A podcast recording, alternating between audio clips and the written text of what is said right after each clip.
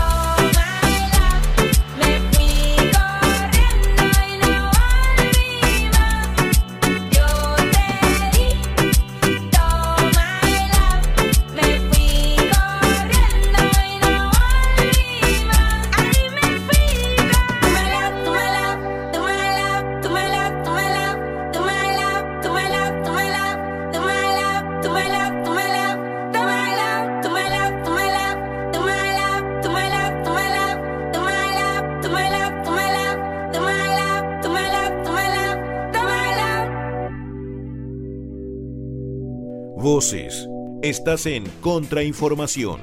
Bueno, ya estamos de vuelta con un capítulo más luego del receso de casi un mes de este Contrainformación, de este podcast de Periodismo DEC y más. ¿Y por qué siempre digo y más? Porque estamos hablando a menudo, cada dos semanas o cada un poco más, con gente que está haciendo cosas bacanes eh, y que muchas veces pasa desapercibida. Y en este caso, pese a que sus publicaciones las vemos casi todos los días o varios días a veces en nuestras redes sociales, específicamente en Instagram. Se trata de arroba concepolis y se trata de su administrador, de su, por así decirlo, editor general, Michael Saldúa, quien administra este espacio donde podemos encontrar eh, fotografías, reseñas de lugares icónicos y no tanto de Conce, y un poco de cómo luce el entorno urbano de, del Gran Concepción actualmente. Bienvenido. Hola, ¿qué tal Pablo? ¿Cómo estás? Aquí muy bien. Mm, muy bien. De hecho, interesado de, estar en este, en este capítulo. No, el honor es para nosotros porque muchas veces hemos querido hablar ya sea de fotografía, ya sea de entorno urbano, de cómo está el conce en el que estamos viviendo durante estos días. Y bueno, por eso hay mucha gente que habla sobre un deterioro, sobre que Conce, en palabras simples, cada vez luce más feo. ¿Qué, opinas sobre eso? Eh, ¿Crees que es efectivo? ¿Hace cuánto se viene arrastrando eso? Hay gente que le echa la culpa al estallido, otros a la pandemia, otros a la misma municipalidad, al alcalde o a, periodos anteriores. ¿Qué opinas sobre eso? yo creo que por un lado hay, algo que es quizás lo más evidente o más concreto, que es el cambio que sufrió la ciudad eh, con el estallido, lo más contingente al menos. obviamente eh, ver la, ciudad, sobre todo el centro, después eh, con, los, ventanales cubiertos, rayados, con, ciertos espacios obviamente completamente transformados, obviamente que te, da una visión distinta de la ciudad.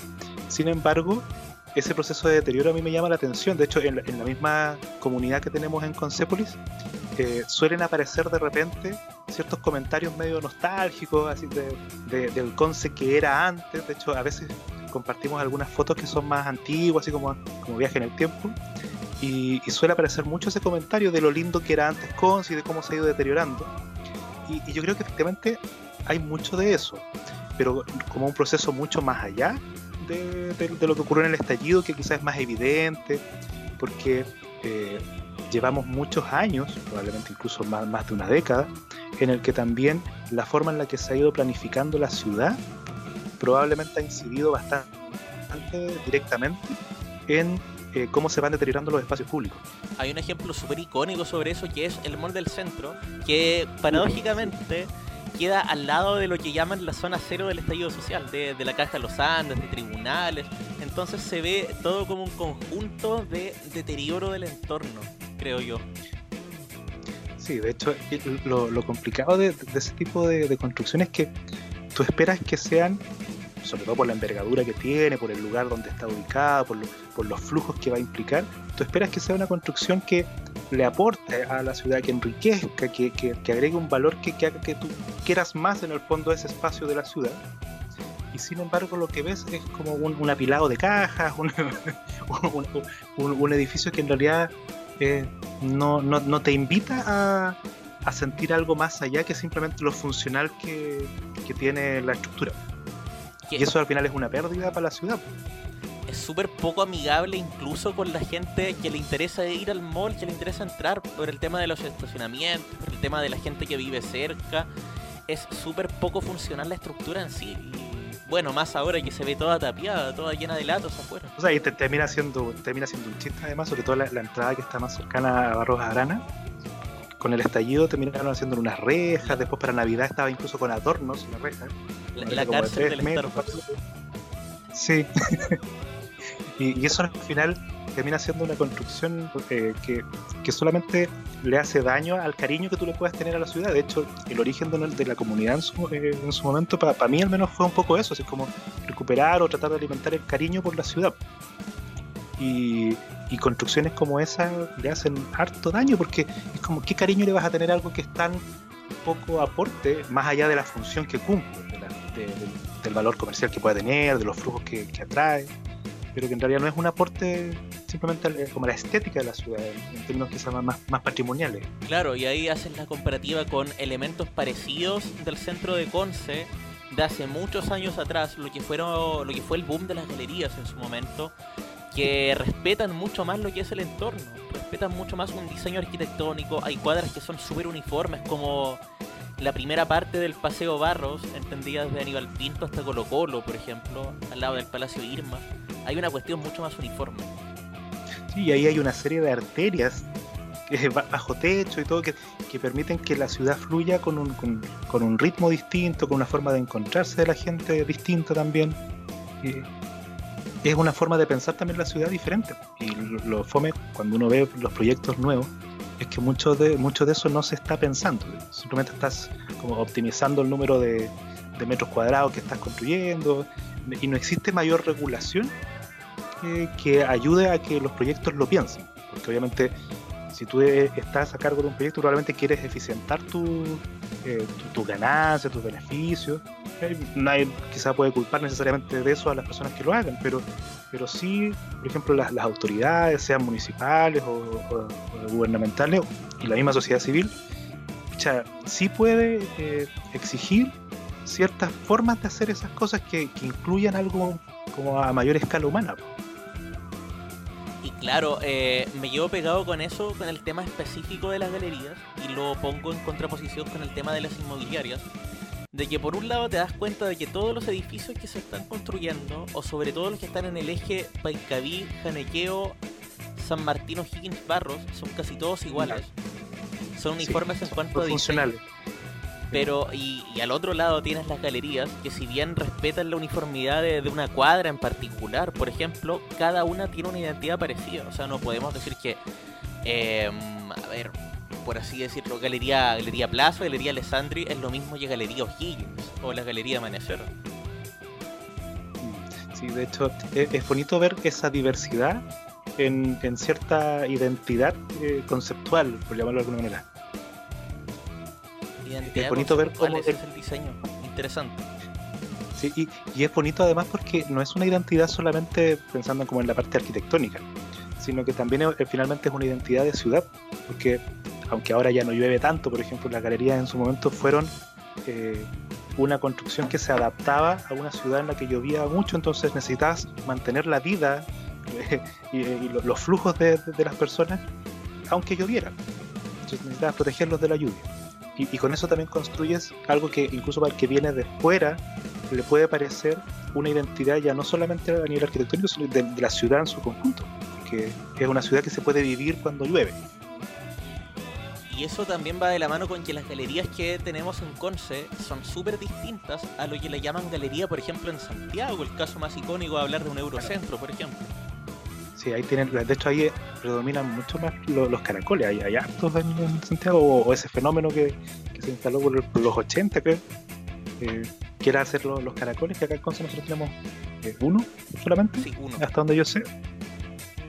Eh, pero en Santiago hay, hay bastantes más, más chiquititos, más, más grandes, pero es una estructura distinta.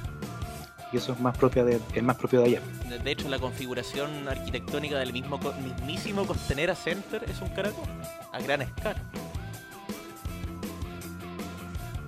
Sí, de hecho. Eh, pero eh, es bonito a la vez. Eh, yo creo que, no obstante, en la ciudad ha habido un, un, proceso en el que a lo mejor varias de estas, de estas lógicas se han ido perdiendo. De todas maneras, han ido. Han, hay por lo menos algunas huellas o quiero pensar que empiezan a aparecer ciertas cosas que, que sí generan como la esperanza de poder recuperar o seguir manteniendo o seguir creando eh, ciertas identidades, cierta, cierta, cierto sentido en lo que se va proponiendo para la ciudad. En ese sentido y dentro de Concepción, ¿dónde crees que está, por así llamarlo, la esperanza de recuperar la ciudad, de que empiezan a hacer una nueva configuración de la ciudad? Porque el Conce que conocemos viene yo creo desde el 2010 o antes, 2002, 2003. Sí, sí, sí, de hecho probablemente, claro, desde 2000 en adelante se empieza a ver un, un, esfuerzo distinto de, de, construir ciudad, que en muchos aspectos para mucha gente es, es medio feito, no, no, no, no, está muy a la altura del gusto popular al menos, pero en eso si hay, por ejemplo, una propuesta, más allá si a uno le gusta o no, que es todo el barrio cívico, más cercano a la costanera de, Conce, por ejemplo, donde están este, estos edificios de servicios regionales, eh, la, intendencia, el teatro, eso que todavía está medio ahí a, medio hacer, eh, tiene el potencial al menos de reconstruirse más allá de, de, construirse, perdón, como un, núcleo distinto para la ciudad, acercarse al río también, y eso, y eso puede ser interesante. Más allá de que yo veo, al menos, eh, sobre todo en la, en la comunidad, se, se, ven muchos comentarios de, gente que alega porque es un espacio muy frío, eh, las líneas arquitectónicas que han elegido para, para, la mayoría de esos edificios no, no necesariamente son de gusto muy popular, pero hay una propuesta. Claro, ahí de hecho lo que da la, Claro, lo que da la impresión es que esos edificios, el conjunto del barrio cívico, está más uniformado con el líder que está al lado que con lo que está al frente, que es Plaza España. Claro, sí. De, hecho, uno, claro, uno ve como un, lenguaje distinto ahí. Sí, pero, pero, pero por lo menos hay cierta coherencia en lo que se está tratando de plantear ahí. De hecho, a mí me pasa, a mí hay varios de, esos edificios que están ahí que en, lo personal no me gustan. Pero, pero sí hay coherencia en lo que está ahí planteado. uno no puede decir que hay como, como lo que pasa de repente en otros lugares de la ciudad, que hay cosas muy distintas una al lado de la otra y que no conversan entre sí. eso también a veces es medio problemático cuando no hay, no hay nada que regule eh, qué, tú, qué tú puedes hacer en cada lugar de la ciudad. Claro, y como decíamos al principio, hay lugares donde, donde se nota mucho eso, como Tucapel con O'Higgins, como todo el entorno de tribunales. Entonces, en ese sentido, y en base a lo que comenta la comunidad, y en base a lo que tú crees, ¿cómo crees que ese espacio se podría recuperar en un largo plazo, de acá a una década, ponte tú?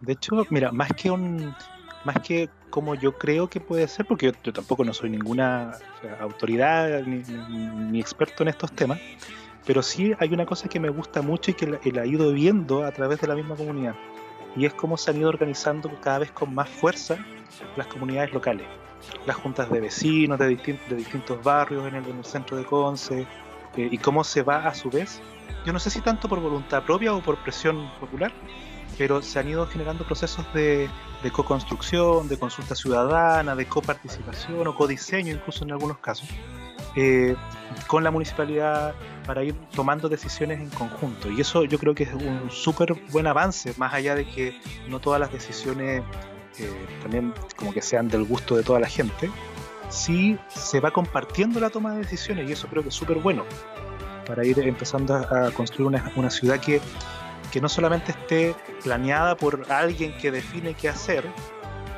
que a veces puede estar muy al servicio de, poderes económicos, sino también estar eh, escuchando y atendiendo las necesidades de la gente y prestando la atención a, cómo hacemos finalmente que la gente que vive en la ciudad, no solamente la que a veces pasa un ratito ahí, eh, esa gente que vive sea capaz de sentirse bien en esa ciudad de verla cada vez más, de, cuidarla y con eso también embellecerla. Claro, yo creo que después de ese boom de la participación ciudadana que, me mencionabas, hubo dos consecuencias. Una súper positiva que fue la votación que se hizo del plan regulador en el verano y una súper negativa que vino poco después, que es el desenlace de, de lo que de lo que va a pasar con el Sodimac que habían carrerado con la Petrobras que estaba a dos cuadras hacia, hacia el oeste.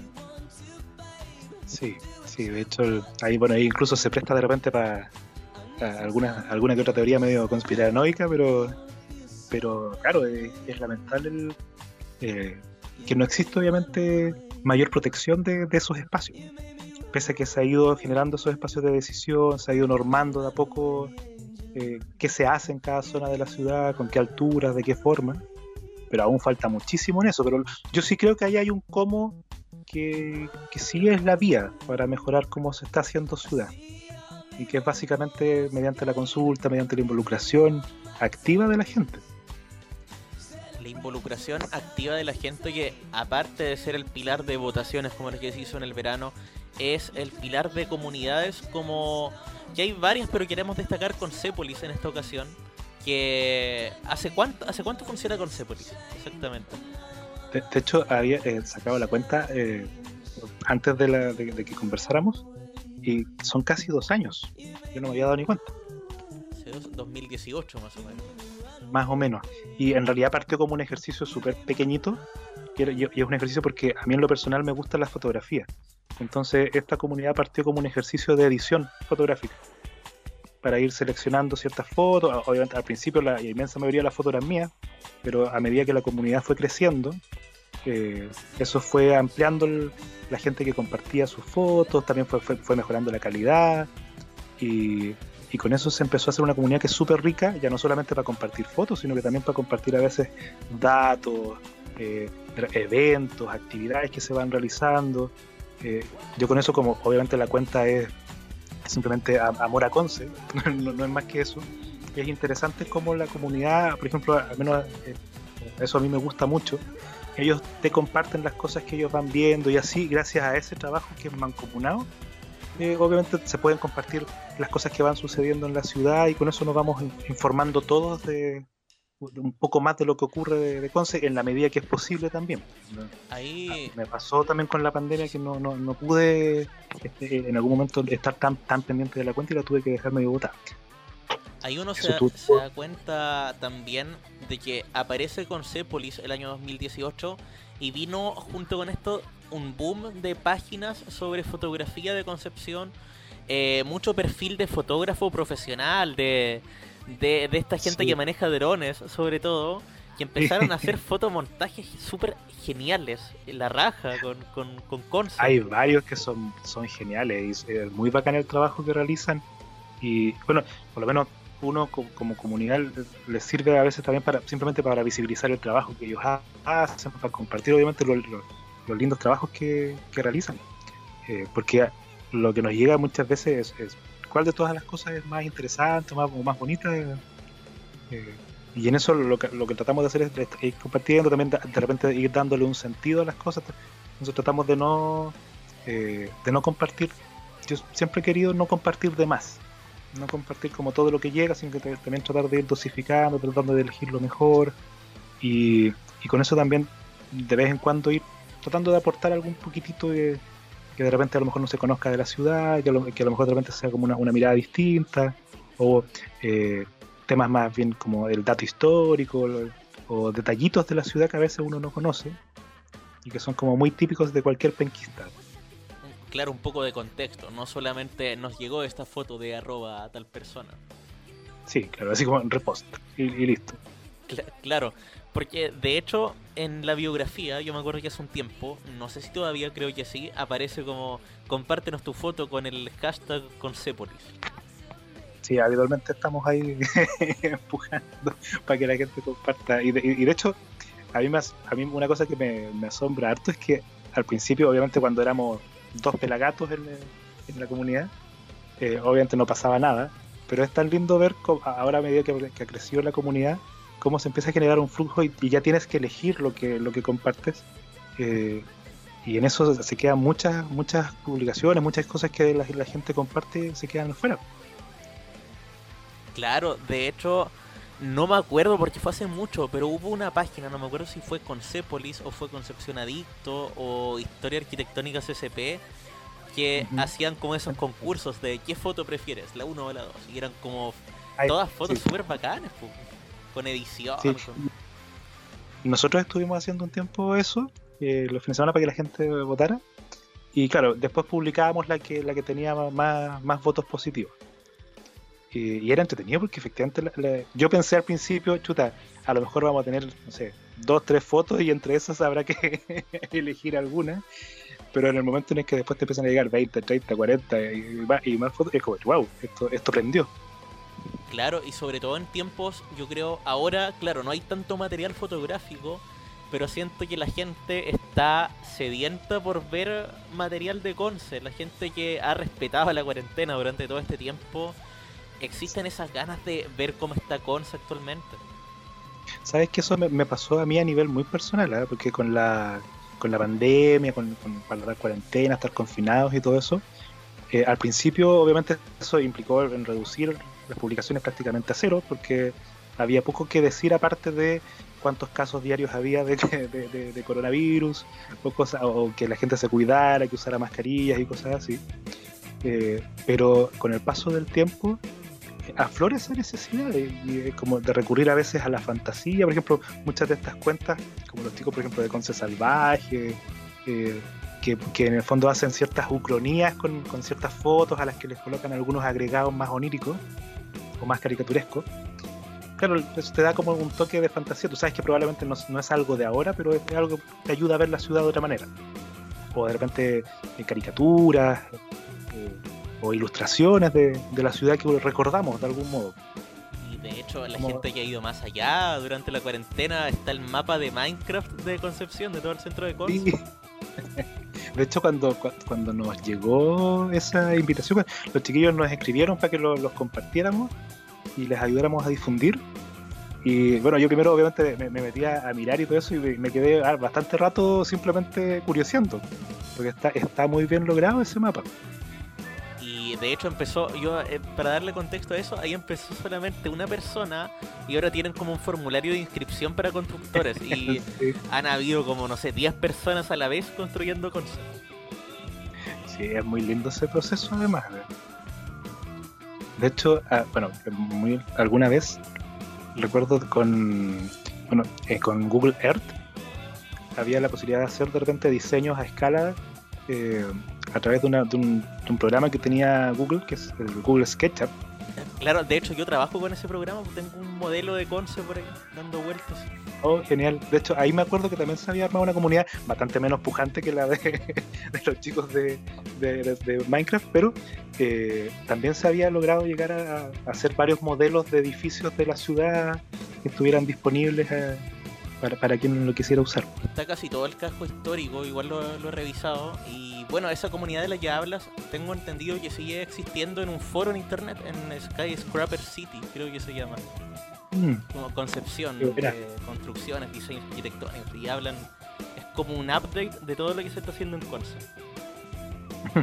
De hecho, me acordé, y estoy haciendo una, una conexión muy así random, pero con esto de, la, de, de, los arquitectos o en general la gente ligada a la arquitectura, una cosa que a mí me gusta, porque en los momentos en los que uno habla de ciudad, obviamente a los arquitectos les importa la, ciudad, pero una cosa linda de, de, estas comunidades es que más allá de si tú, es, si tú eres cercano a la arquitectura o no, por lo pronto yo no soy arquitecto ni estoy cercano a la arquitectura eh, necesariamente, eh, cualquiera se puede acercar y ir aprendiendo, ir cultivando el, ojo crítico con el que vas eh, a la ciudad. No solamente para verla como, como, el transeúnte habitual, sino que empezar a verla como turista, pero también como algo, una, un ciudadano interesado en que la ciudad eh, se desarrolle de manera armónica. Claro, de hecho, personalmente hablo, lo que me han provocado todas estas páginas y todo este tipo de contenido es que ahora no, ya no puedo ser como el transeúnte común y corriente que camina y pasa por alto todo. Tengo que salir con una cámara o con el teléfono cuando me toca salir, obviamente, durante estos meses. Y tengo que, que fotografiar. Da, da, como esa necesidad, esas ganas de observar y conocer más. Sí, además que igual, bueno, sobre todo si hemos eh, guardado el confinamiento, cada salida se vuelve también en un, un, espacio en el que redescubres la ciudad, porque ya de repente hay negocios que lamentablemente ya no están, o ciertos espacios de la ciudad que lamentablemente se han ido transformando también con, con el paso de estos meses. Sobre todo cerca de la plaza, eh, o las galerías que están como alrededor de la plaza, hay muchos negocios cerrados. Sí, y, y, es bastante lamentable porque se han, se han ido perdiendo varios que son sumamente icónicos. Y de hecho, no. para terminar, quiero recordar y se me había pasado el caso más icónico, que no es una pyme, no es un negocio de barrio, pero lo que va a pasar con el Palacio Irmas y el tema de Johnson, que cerró casi todos sus locales. Me pregunto qué irá a pasar con ese edificio que es patrimonio, va a quedar abandonado. Sí, además que en su momento fue un, un edificio que está muy bien rescatado, está muy bien tratado para mantener la, la dignidad que tenía ese, ese edificio bueno después de lo que le hicieron Ahora... para el terremoto, que era como un, una cuestión naranja con unas planchas que lo tenían tapado, me acuerdo. sí, sí, pero eh, ahora está muy lindo. Ah, por lo menos han logrado mantenerlo súper bien y es una duda súper legítima. ¿Qué va a suceder después cuando eso ya no esté necesariamente a cargo del mismo Johnson la mantención, el cuidado del, edificio. Claro, y que bajo la misma administración de Johnson ah, le habían pasado hartas cosas, un incendio en 2006, después del terremoto, la re-restauración y ahora esto. Sí, de hecho, y, bueno, y así con varios otros espacios. Lamentablemente hay de repente un espacio medio abandonado también de, de, cierta arquitectura en la, en la ciudad que no es, no es muy apreciada, siento yo, por la gente todavía, que es todo ese patrimonio más moderno, de mucha construcción, por ejemplo, de, los 70, 60, eh, que la, gente eh, común y corriente no necesariamente la, toma en valor, pero en que hay harto valor eh, arquitectónico en, muchos de esos muchos edificios que están, por ejemplo, en, en O'Higgins, en, San Martín, en, eh, siguiendo la senda, por ejemplo, hacia, hacia tu papel y después hacia la universidad. Eh, hay, edificios muy, muy lindos y muy, muy, muy interesantes, pero que, claro, todavía quizás eh, nos parecen muy cercanos, a lo mejor no nos llaman tanto la atención como algo lindo o algo patrimonial que ver y de hecho notar que esa, esa corriente arquitectónica, esos edificios son los que están más maltratados a veces en Conce. Cosa de pensar en la diagonal, ese edificio donde está el Santa Isabel, que se instaló una universidad ahora como en el segundo piso. es una cuestión como de los años. Así como para continuar el retail. Claro, pero es una cuestión súper maltratada, llena de letreros encima. Es como, es como disfrazado de monte del centro casi. Se convierten en como en puro cototo mucha publicidad, muchos letreros, y, se pierde finalmente el, edificio. Eh, claro. Deja el edificio. Bueno, coordenadas para que encontremos a Concepolis, para que la gente se una a esta comunidad, como tú los llamaste. ¿Dónde los encontramos? Sí, bueno, eh, aquí fundamentalmente en Instagram, eh, arroba Concepolis. También estamos en Facebook, ahí la comunidad chiquitita, en todo caso, porque es como lo que rebota desde Instagram. Y a la vez también hay, hay una página que es eh, que eh, espero en el futuro ir pudiendo hacer algunos, algunos artículos, algún, algunos otros aportes de, eh, de opinión o de, o, de, crítica de ciertas eh, instancias o de ciertas cosas que se van haciendo en la ciudad. Impresionante lo encuentro, como diría Federico Sánchez, multiplataforma, comunidad, fotografía, historias, comentarios y mucho más en arroba concepolis. Muchas gracias Michael por habernos acompañado en este Contrainformación temporada 2020. Nosotros... gracias a ustedes por haberme invitado. Cuando quieras, este es el espacio de toda la gente que está haciendo ese tipo de cosas acá en Concept, cosas bacanes. Y a la vuelta vamos a hablar de cosas igual de bacanes, pero vamos a hablar de series. Vamos a hablar de series que han funcionado y que no han funcionado en la televisión abierta con nuestra amiga La Pato. Ahora nos vamos con la música y volvemos con más Contrainfo 2.20. Si no hay solución, hablaremos en Contrainformación. Continúas con arroba Pablo Yop y sus panelistas.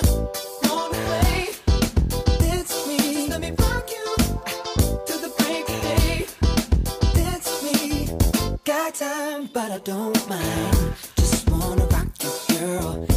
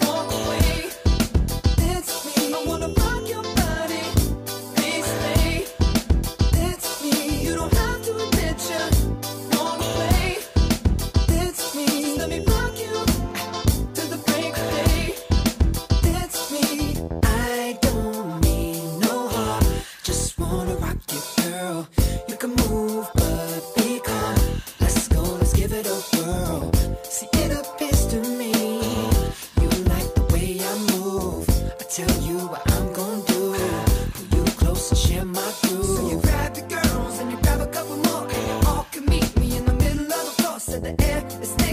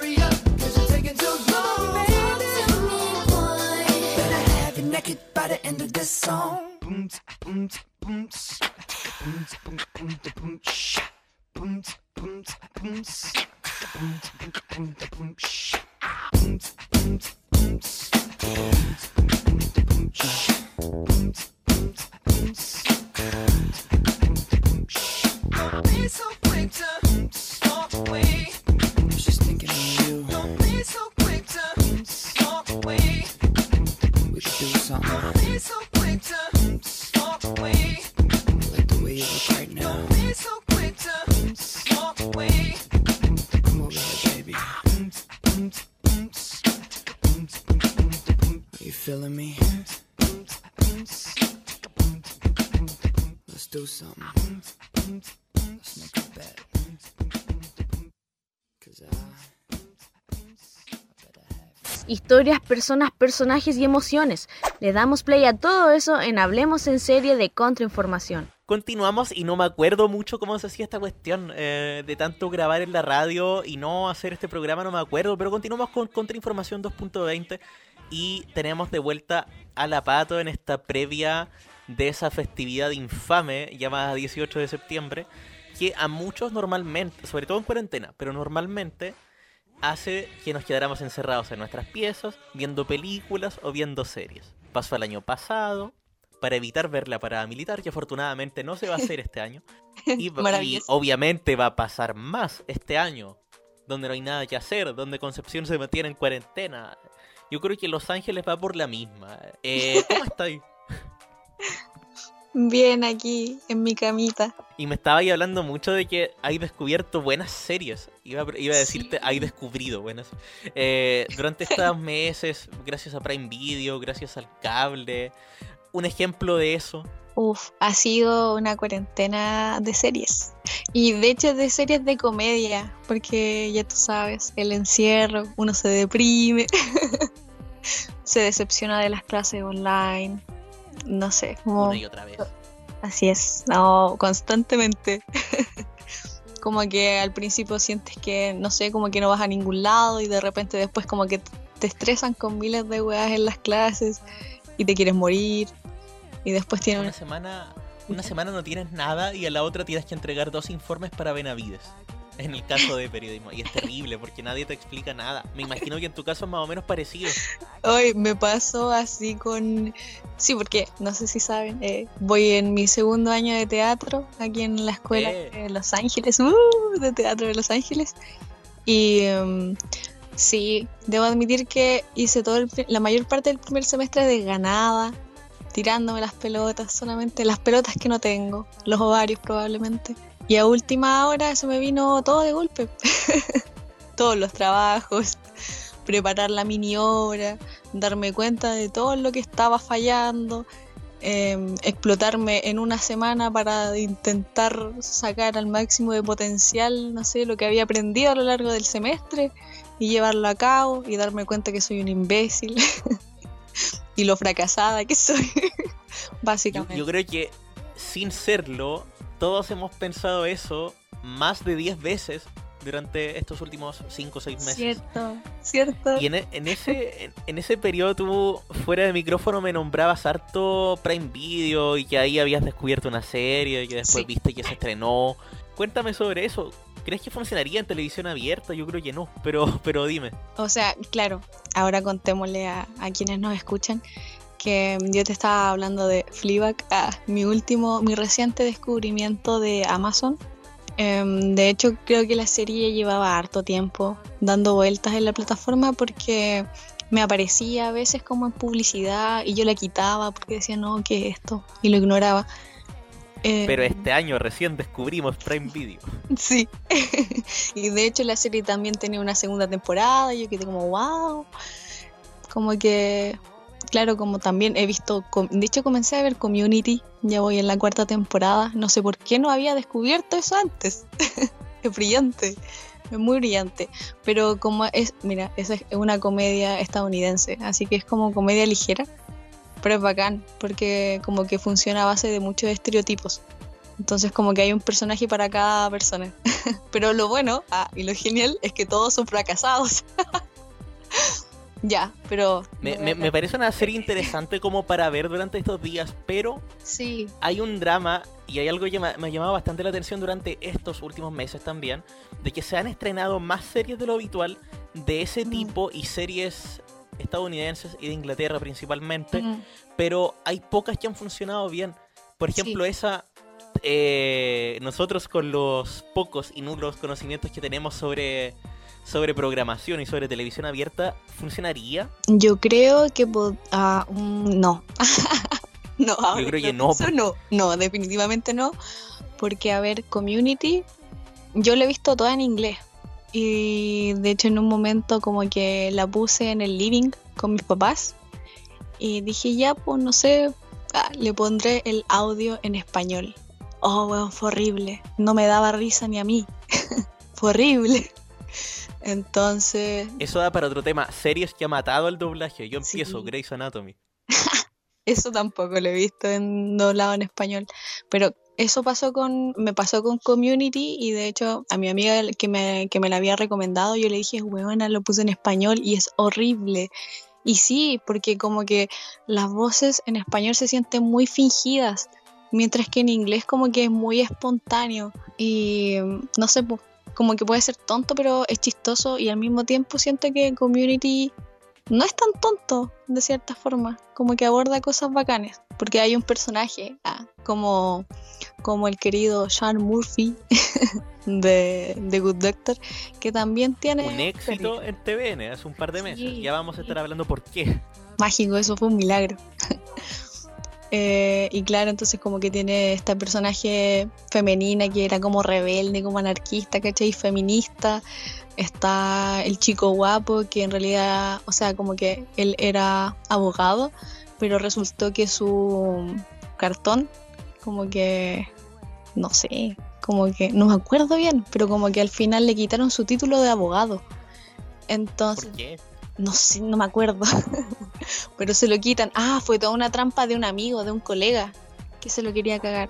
Eh, está la ot- otra, una personaje, una personaje, un personaje femenino que, que ella es judía. Ah, porque eso también como que cada uno tiene como su, su religión, ¿cachai? Como que el guapo que era abogado era agnóstico, la chica que es feminista es atea, la otra chica que, que como que en la media sufrió de, de, de weás, ¿cachai? Como de trastornos, de depresión o cosas así heavy que tuvo que dejar la secundaria, ¿cachai? Eh, y ella era la Matea y ella es judía y hay otro personaje eh, que de hecho lo, es interpretado por el Childish, Childish Gambino. Yo no me di cuenta hasta recién la tercera temporada. Pero él, él es muy chistoso porque él es testigo de Jehová. Oh, que me reí Oh, demasiado. qué tiempos.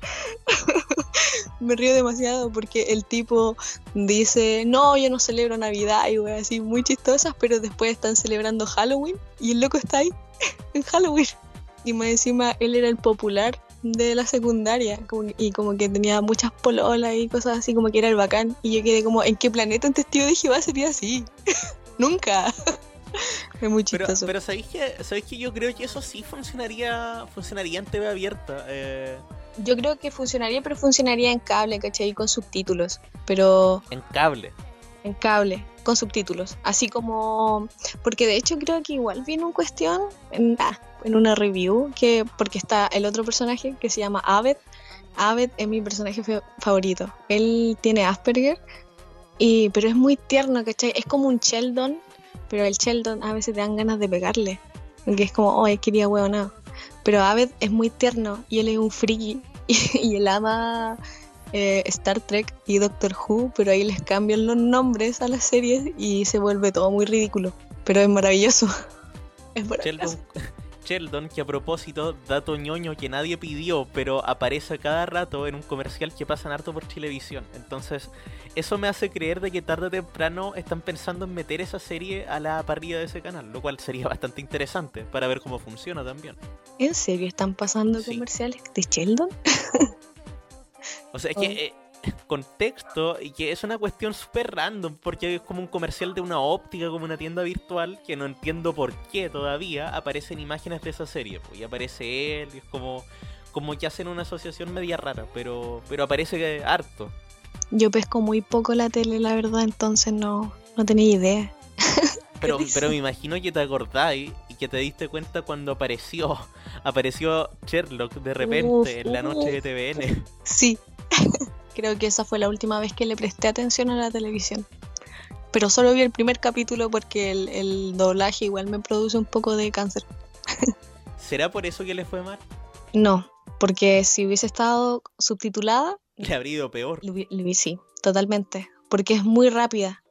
Y el weón habla muy rápido. Yo cuando la vi por primera vez, que fue, fue como el 2012, yo la vi en inglés y yo eh, en ese entonces veía creo más series, bueno, veía comedias ligeras pero estadounidenses, ¿cachai?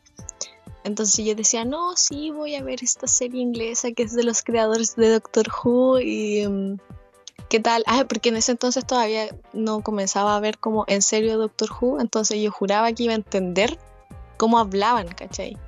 Y comencé Sherlock y no entendía ni una wea de las que estaba diciendo el Benedict. no entendía para nada el acento y más encima como habla tan rápido como que mi cerebro, mi cerebro colapsaba. entonces después como que prefería leer el subtítulo y aún así como que tienes que leer el subtítulo y, y lo que propone igual esta serie es que hay mensajitos en la pantalla al lado. Como que él está pensando o está buscando algo en el celular y aparece en la pantalla al lado. Para que tú Esa, también eh, veas lo que Esa él en una de esas fue la, la asociación que hicieron con The Good Doctor para promocionarla, Sí. porque cuando iban a estrenar Sherlock decían como si te si te gustó The Good Doctor o si te encariñaste con John Murphy, seguramente te va a gustar eh, Sherlock, no sé.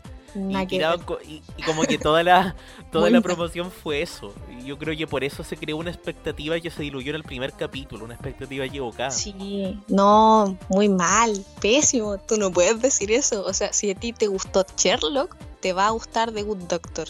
¿Por qué? Pero no al revés. No, no, al revés ni cagando. Porque Sean, el Sean Murphy, el, el Sean, El Eh, Sean. el Sean es muy tiernito, ¿cachai? Y es, y es como vulnerable, como frágil, entonces tú constantemente quieres cuidar de él. Además de que entiendes que tiene, no me acuerdo si tenía autismo o Asperger. Y No autismo y síndrome de savant, o como se Ah, sí, sí, Que es sí, como hiperinteligencia, hiper no Sí. sé qué cosa. sí.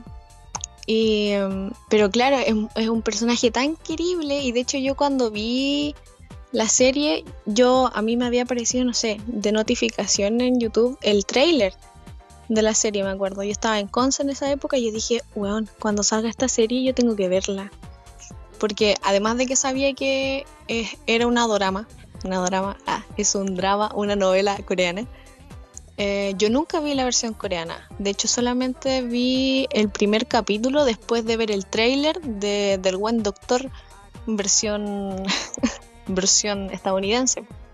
Mm, me gustó mucho, sí, la manera en que han planteado la historia, al menos los, los gringos. Siento que lo hicieron muy bien. Y, y claro, y caché el tiro con el trailer que habían tomado esto de poner cositas alrededor en la pantalla que comenzó. Yo re- realmente creo que comenzó con, con Sherlock. Porque salió Sherlock y me acuerdo que en Corea al tiro comenzaron a hacer unas series que no agarraron tanto vuelo, pero que eran como de detectives y se iban como por ese rollo de que había un detective que se suponía que era el más bacán y como que él lo que estaba pensando o, ana- o analizando aparecía al lado también en la pantalla. Y por eso que eh, se da mucho en las novelas coreanas médicas que hablan con tecnicismo y, y lo escriben abajo, así como aquí el doctor está hablando de tal, tal cosa, bla, bla, bla, bla. Entonces, Un yo- recurso funcionó, explotémoslo. sí, sí, literalmente. Entonces, cuando, cuando vi que habían agarrado al Freddy para hacer el personaje en, la versión, sí, en la versión estadounidense, más estas cositas de, de para aclarar, ¿cachai? Para que la persona también, el espectador como que entre y entienda más la historia, yo dije, bueno, esto es muy bueno, es muy bueno, es genial y por eso funciona muy bien. Y desde Fue- el capítulo yo diría uno más que encima. The Good Doctor es la única serie extranjera que le ha ido bien el último tiempo en televisión abierta, la única. Pero es por el factor emocional que tiene, porque desde el principio como que sigue la historia de un chicoco de, de, de pueblo ah, que se va a una ciudad más grande y las cosas que le pasan y cómo al tiro en, en no sé cómo se llama, la mesa de doctores, todos lo subestiman, ¿cachai? Por tener... Nadie lo quería ahí. Sí, pues, por tener esta supuesta discapacidad para socializar, ¿cachai? Entonces como que toda la historia te llena de, de una carga emocional de decir, oh, pobrecito, no, ¿por qué lo tratan así? Eh, Entonces, ¿qué cuestión debieron haber puesto? Porque, a ver, yo sé que recurrieron a Sherlock porque The Good Doctor se quedaron sin capítulos que estuviesen doblados. po. Alcanzaron a dar las dos primeras temporadas y después no supieron qué poner y, y pusieron Sherlock. mm, Graso error, pero ¿qué debieron haber puesto considerando lo, con lo que enganchó la gente de The Good Doctor? quizás pudieron haber puesto Bates Motel, la otra serie de él, como para ver. O sea, yo creo que igual todo el mundo ya sabe la versatilidad de ese actor, po. Pero hubiese sido muy bacán haberlo visto como, como este chico con, con autismo, ¿cachai? Como que tú le quieres abrazar, como naná, que es tiernito. Y después eh, esta otra historia que, que al- a lo largo de no sé cuántas temporadas que tiene, ves que en realidad es un sujeto que está trastornado, ¿cachai? Porque tampoco creo que la gente haya visto psicosis. Entonces la historia la hubiesen agarrado así como lentamente y después hubiesen quedado como, wow, ¿qué es esto? Creo O sea, que sí, convengamos que no deben haber visto nada de eso Mm, porque se da la curiosidad de que el público que agarró con. que, que, que- que se interesó con The Good Doctor es el mismo público que venía de antes, pues si antes de eso daban Archive por horario, sí. que es una cuestión que no tiene nada que ver. Es que en las turcas como que la gente, bueno, es muy para mujer de mediana edad, las turcas, pero es por este, como este dramatismo que tienen de, de lo imposible, que siempre les pasan weas brígidas, entonces como que la señora se siente en un constante dolor, con un dolor en el pecho, así como, no, Y, te ponen la misma música como sufrida y se quedan Sí. como mirando dos minutos. Y sí, porque hay esa, esas, eso también que hay como una ambientación de, de romanticismo y como de, de tensión también quizás sexual, pero tampoco caen en, en mostrar tanta cosa sexual porque la señora de mediana edad tampoco quiere ver eso, ¿cachai? Quiere la sensación. Pensemos que la sociedad, la sociedad de Turquía es la sociedad chilena de los años 50, Sí. Y además de que son todas muy machistas las historias, po. Entonces... Solo no, pensar en la primera turca que llegó a Chile por las mil y una noches. Sí, sí, po. Romantizaron pagarle por sexo a alguien. Pero ¿por qué se lo perdonan? Porque las señoras supuestamente encuentran al weón guapo. Bueno, la verdad, siento que igual pasa con nuestra generación, ¿cachai? Con todas las niñas que se que en su tiempo vieron las 50 sombras de Grey y ahora esta película que pusieron en Netflix de 365, ¿cachai? Pero es que está está súper romantizado el tema de las relaciones tóxicas. Mm. Películas como After, como... eh, como quini- 500 días eh, 500 días de Summer o algo así ese tipo de películas. Sí. Entonces las historias turcas son básicamente lo mismo, ¿cachai? Pero sin la sexualidad explícita que no quieren ver las señoras, ¿cachai? Pero que sí quieren ver la gente de nuestra generación, ¿cachai? Que por eso que el 365 se volvió un boom cuando apareció en, en Netflix. Me aparecía todo el maldito rato, me tenía chata. Y es porque quieren ver, es imposible, ¿cachai? Que es es como, ¿de verdad a ti te gustaría vivir una situación así?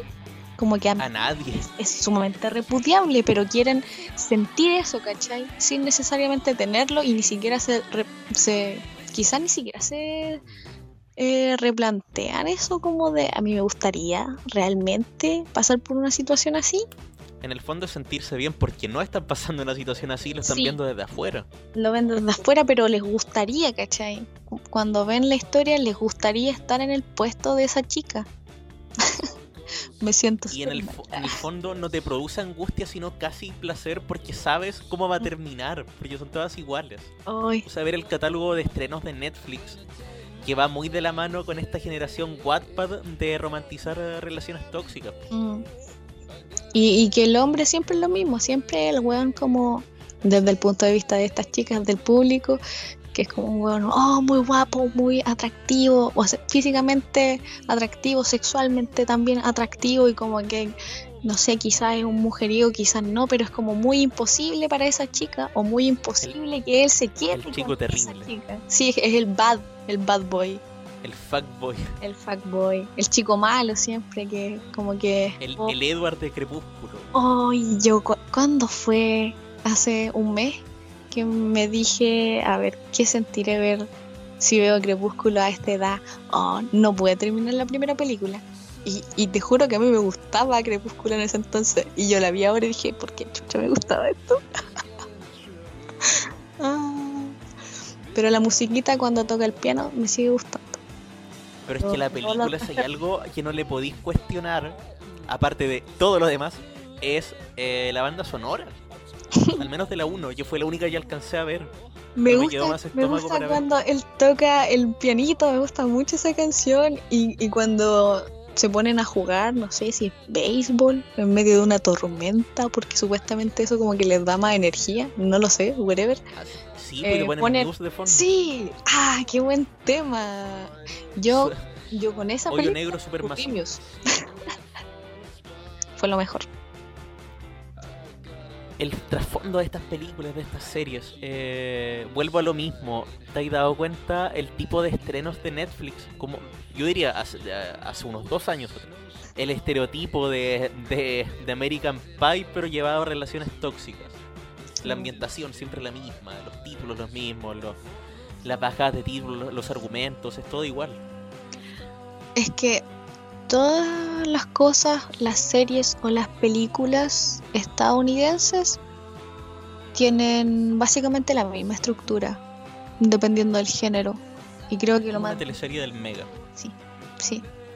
Oh, qué lata eso también del Mega, porque cuando fue que me puse a ver de las novelas viejas que hacían en Chile y yo decía, bueno, esto es muy bueno.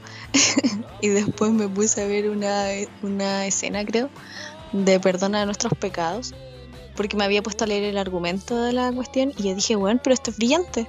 Y después El cuando... argumento, el argumento es Prime Video, el desarrollo es Netflix. Oye, pero es que después vi, me puse a buscar en YouTube cómo era y es que, Dios mío, siento que la fotografía en Chile ha ido decayendo de una manera espectacular, pero a niveles catastróficos. La, la escenografía, cuando te dicen que Perdona nuestros pecados, se ambientó en una especie de pueblo que construyeron realmente en una zona rural de la región metropolitana Es que y ves la teleserie después y no se nota. Es que es el problema del manejo de cámaras totalmente. Porque ya puedes tener actores muy bacanes. En Chile hay actores muy bacanes. Eh, ya construyeron todo un pueblo, ¿cachai? Pero todo eso se va a la basura con un mal manejo de cámaras. es que todavía no puedo borrar eh, esa escena que vi en YouTube. Que era. Todo es tan colorido en las series de Mega. Demasiado color, ¿cachai? el argumento de perdona nuestros pecados cuando yo lo leí en Wikipedia, yo dije, bueno, esto es brígido, esto es brígido, esto necesita un filtro, ¿cachai? Más oscuro, que te haga sentir como profundidad, ¿cachai? Como que hay la, la ambientación más siniestra. Si me pones colores, esto es comedia para mí. En, y en favor de las producciones nacionales, puedo decir, de- no, no sé si la has visto o, o sabes algo sobre esa serie, porque igual fue súper de nicho en su momento, pero Compacto de Sangre encuentro que en fotografía lo hicieron un poco mejor, al menos en, la, en los colores, en la paleta de colores. Sí, sí, tampoco la vi, perdón, pero veía cuando Recomendable, los, come- los pero- comerciales y sí, la fotografía me, me- era más oscura, po. Te- El tema de Pacto de Sangre es que los personajes al principio no te enganchan, porque los personajes no están bien desarrollados hasta yo diría el 30% de la teleserie. Pucha. Cuando la empiezas a ver es como ver una nocturna de TVN promedio, con problemas de cuicos que se metieron en más problemas. Después se pone buena. Hoy con eso de problemas de cuicos. Hoy. Es que anoche, no sé qué me dio. eh, estaba en un estado elevado de conciencia y dije, quiero ver algo cliché de mujeres exitosas que salen y viven la vida. Podría ver por primera vez Sex and the City. Dios mío, medio cáncer. Medio cáncer. Oh. Podría haber una teleserie del Mega. Ay, es que no puedo. No sé, llámenme envidiosa por los privilegios, pero es que de verdad me parecía todo ridículo. Y claro, Ahí llega al, Pero no al mismo problema de los estereotipos, de, de esas series de- del grupo de amigos, amigues, amigas. Y llegáis inevitablemente a sitcoms como Friends, por ejemplo. oh, que debo, me gusta Friends. debo reconocer, chócale, yo traté de ver algunos capítulos y no pude. O sea, yo he visto algunos, los, algunos capítulos de la primera temporada y ya sí me da risa, pero no es como que yo quiera verlos, como que los pongo mientras estoy haciendo el aseo para Envejecieron que mal. algún hueón esté hablando. Pero eso es como que ya en qué planeta esta gente tiene tremendo departamento y esta niña tiene dilemas muy del primer mundo. Ah, ¿por qué? Ah, no entiendo por qué le gusta esto a la gente. Y después te encontráis con gente que entra a la U creyendo que la vida es como Friends y que van a arrendar un departamento con todos sus amigos. ¿Ves? Por eso yo veo que Community, po, porque un grupo de fracasados que llega a esta universidad comunitaria porque están tan abajo en la escala social, ¿cachai? Que ahí es donde van a parar y ojalá que te vaya bien ahí por- para que después tengas oportunidades en la vida. Si es que... Y a destacar sobre muchas otras cosas que ya hemos mencionado, sin risas pregrabadas. No, no, no, no, no, no. Siento Y- que eso hace que no sea chistoso.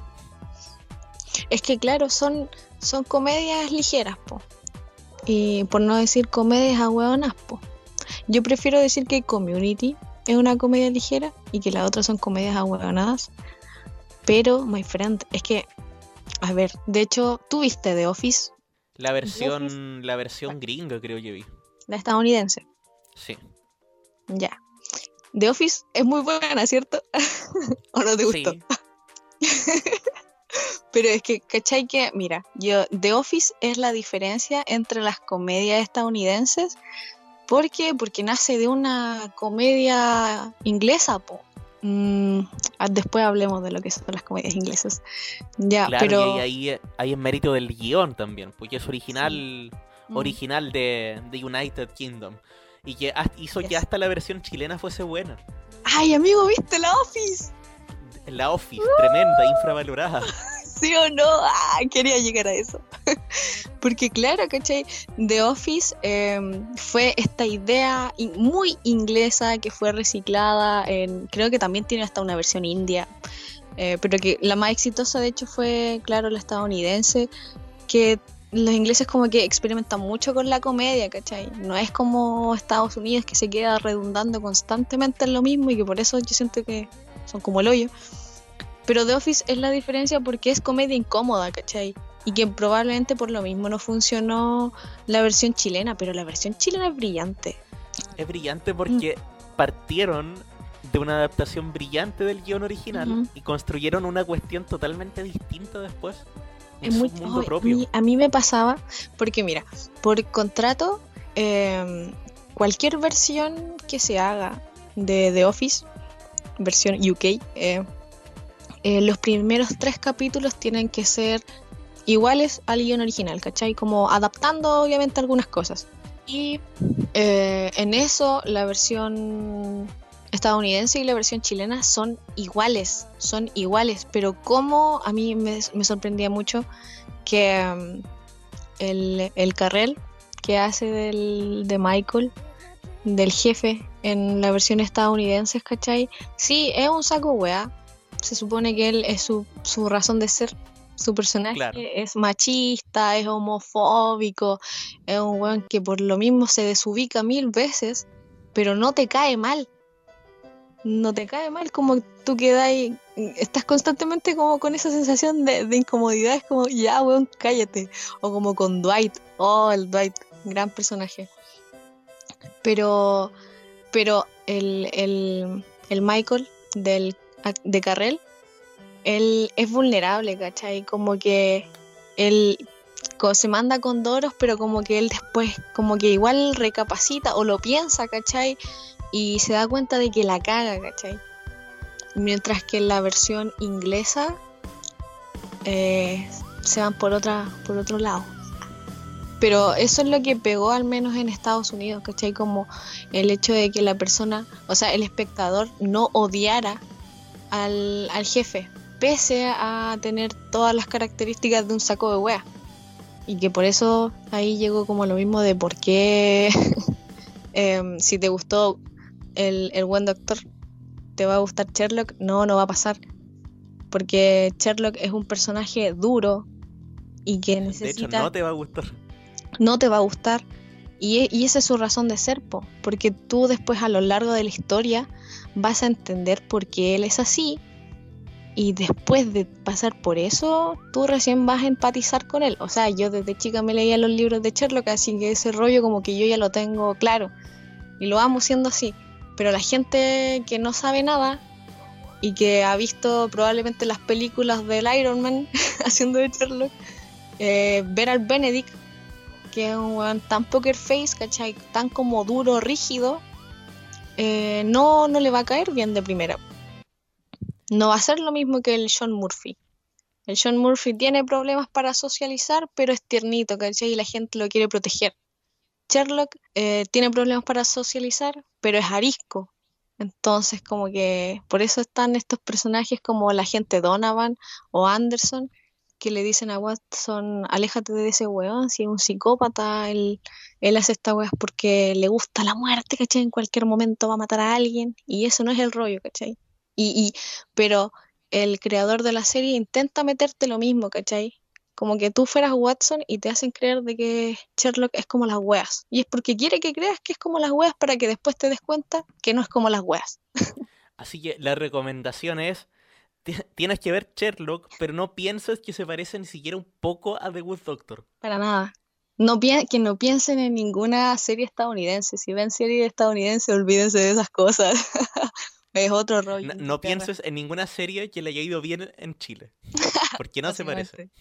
Y, claro, bueno, ahora volviendo a lo de The Office, que el Michael versión estadounidense es, em, sí, es un weón con muchas actitudes repudi- repudiables que aún así te cae bien.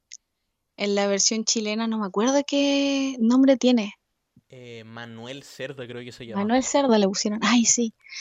El, el Lucho Ñeco, el, Sí, el pelado sí, del yogur. Sí, el griego, el griego, el griego.